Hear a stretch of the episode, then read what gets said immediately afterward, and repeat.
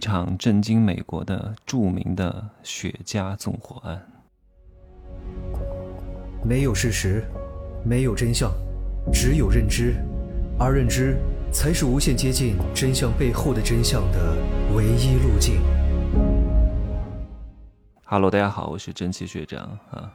先给各位讲一个源远流长，在美国非常著名啊，有着巨大反转、给你警示意义的一个故事啊，一个保险赔偿案，你会学到很多，受益良多的。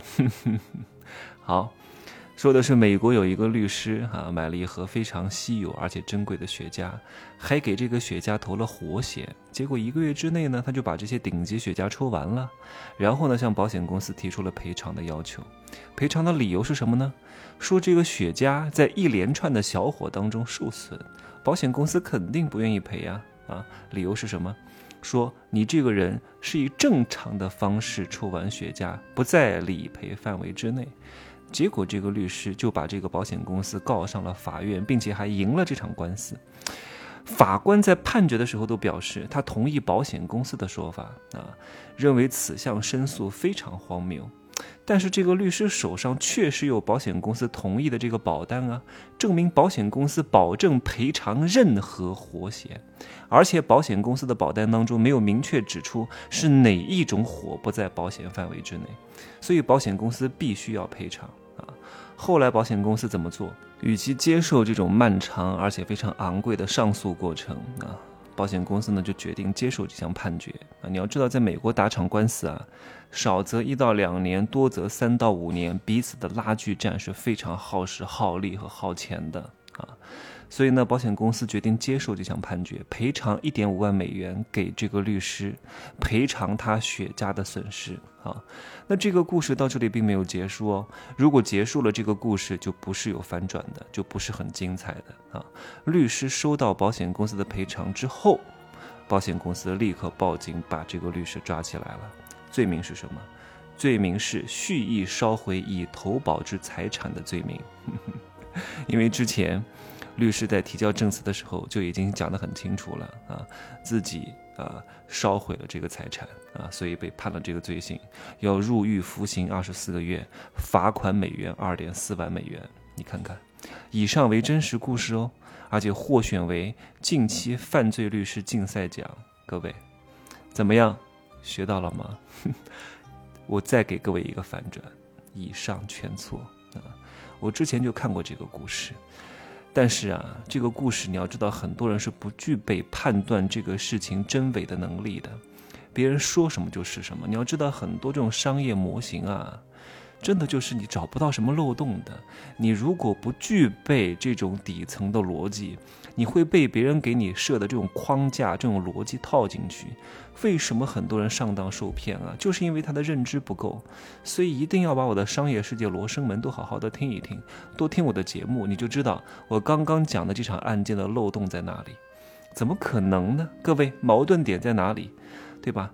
编的好像天衣无缝啊，好像这个。一环扣一环，但其实里面有非常大的逻辑漏洞的。我还看到很多保险公司的网站上刊登了这一条故事，各位，哎呀，所以啊，很多权威机构发的东西啊，也都是得嗯有一些反思精神的啊。这个我不想讲太多了啊，你懂的就懂了，好吧？你要具备判断这个世界的能力和底层框架，不是别人说什么就是什么，好吗？来看我刚刚讲的这个故事，问题出现在哪儿？看似好像严丝合缝啊，丝丝入扣，一环套一环。其实，你想想看哈，就就违背了两个基本常识。你想想看，哪一个保险公司会蠢到不知道雪茄的用途啊？对不对？雪茄就是用来点的呀，抽的呀。啊，难道上保险的时候不会想到免责条款当中要规避一个风险点吗？就是雪茄被点燃抽掉的可能性，对不对？所以这个故事从这个上面就不正确。保险公司的这帮人多精明啊，都是精算师设计出来的。那些合同你能占到他的便宜吗？哼，他不占到你的便宜就算不错了。就像有些人来说，哎呀，真奇学校，你害怕上当受骗吗？我说只有我骗人，没有别人骗我。只不过我这个人心比较善，虽然我会很多手段，但我也不想害你哈。但你想骗我，顶多就是我故意装的被你骗，不然的话，你真能骗到我吗？对不对？好吧，这是第一点哈。保险公司的条款当中是不可能意识不到这一条的问题性的。第二点哈，各位想想看，什么叫蓄意损毁自己已投保的财产？这是什么罪名？根本就没有这条罪名，好吗？我自己的私人物品难道不能处置吗？我的垃圾不能扔吗？我觉得这不好吃，我就把它倒掉。我觉得我手机不好，就把它砸烂。只要我不影响别人，我没有破坏公共财产，你不能把你房子烧掉哈。你房子如果就是这一栋，没问题，你烧就烧吧。但关键是，其实也不能烧，因为你的这个房子呀，它它是要展示给。就像在城市规划当当中，你的室内装修随便你怎么弄，因为别人看不到。但如果是城市的外立面，你就要受到这个建筑规划局的制约，你就不可以设计的乌七八糟的很奇怪，那影响市容，影响到了公共环境。那你个人的物品是可以随意处置的，你房子不能烧啊，因为你烧了你的房子的话，你会影响到楼上和楼下的，让别人的利益受到损失。当然，人民币也不能烧，虽然说你不会影响到谁，但是你是侮辱国家啊。那其他的一些个人私人。物品你是完全有权利去处置的，所以在我刚刚讲的这个案例当中，哈，如果法院已经判决保险公司需要赔偿，那就认定其中是没有欺诈行为的，因此。他就算把自己的血价全部都烧了，也不会被判成纵火，你明白吗？所以很多人啊，他永远只是相信啊他自己构建起的一套逻辑，他经不起推敲和考证的。所以为什么很多人上当受骗，就让很多人玩区块链？给我看，你看我们这有矿场，我们这个币怎么样怎么样？经常有很多粉丝给我发哈。只不过我现在跟你不是很熟，我不想打击你，没必要，你也没给我交钱，我干嘛要拯救你呢？你上当受骗跟我有什么关系，对不对？其实我想问他一句：这矿场你去过吗？这矿场很可能只是一个摆设啊，就像最近做那个什么完美大使搞那个什么牙的，一千多块钱，满嘴把牙都弄好了，呃，可能不要一千多块钱哈，大几千块钱，你觉得可能吗？通常一颗牙就得这么贵。你到时候呀，真的贪了点小便宜，牙齿是暂时漂亮了，日后的隐患多了去了呢。就像十几年前，很多人做医美填充都用一款材料叫奥美定啊，各位做医美的都很清楚。当时那几年大家都在用啊，都在用。哎呀，没事儿，他都用。你看他也用，他也用，他也用啊，填吧啊，填太阳穴，填填鼻子，填那个苹果肌啊，美美的。哎呀，我的脸部很饱满啊。结果呢，啊。过了三四年之后，糜烂、扩散、致癌，还有人拿奥美定填胸，整个胸都切了。你看看，为什么当时大家用？哎呀，大家都在用，大家他也你看，他也弄，他也弄，他也弄。各位，弱者聚在一块儿，并不会变得强大的。弱者都用，就证明一定很好吗？弱者多信，就觉就觉得这个东西一定可以做吗？不要觉得人多力量大，真的，一万个臭皮匠也顶不过一个诸葛亮。真理永远在少数人手中，除非这个吃的东西大多数好吃，嗯，那确实可能真的很好吃，对吧？关于一些科技类的东西，关于一些赚钱类的东西，绝对不能听大多数人的啊！就像最近，我想告诉大家，也不要多打肉毒啊！我认识的这些卖肉毒的厂家的老板啊，包括那个爱尔健啊，我认识他们老大，中国区某个区域的老大，人家都不打的，你打一两次可以，因为。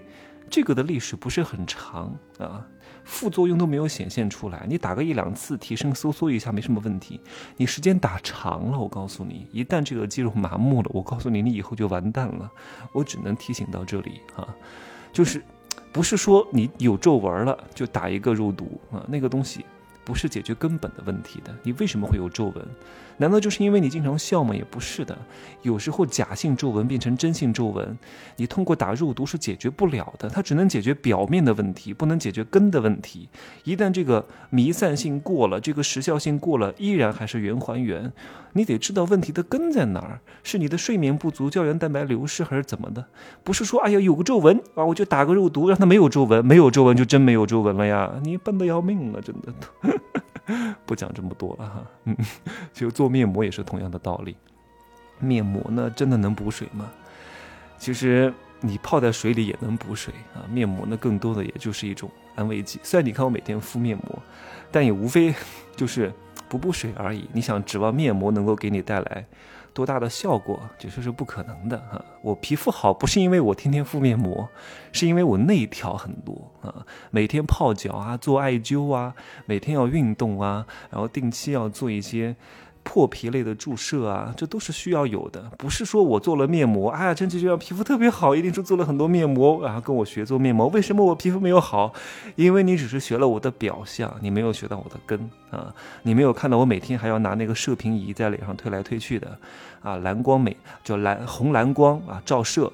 每天在家里一边听课啊，一边看节目啊，一边休息的时候啊，都在拿那个在脸上推，然后买一些很好的护肤品，能够渗渗透的力强一点然后每天呢，一边听课的时候，休息的时候，带上一个眼部按摩仪，在脸上按摩，这都是功劳啊，只不过你看不到而已，你只看到我敷面膜。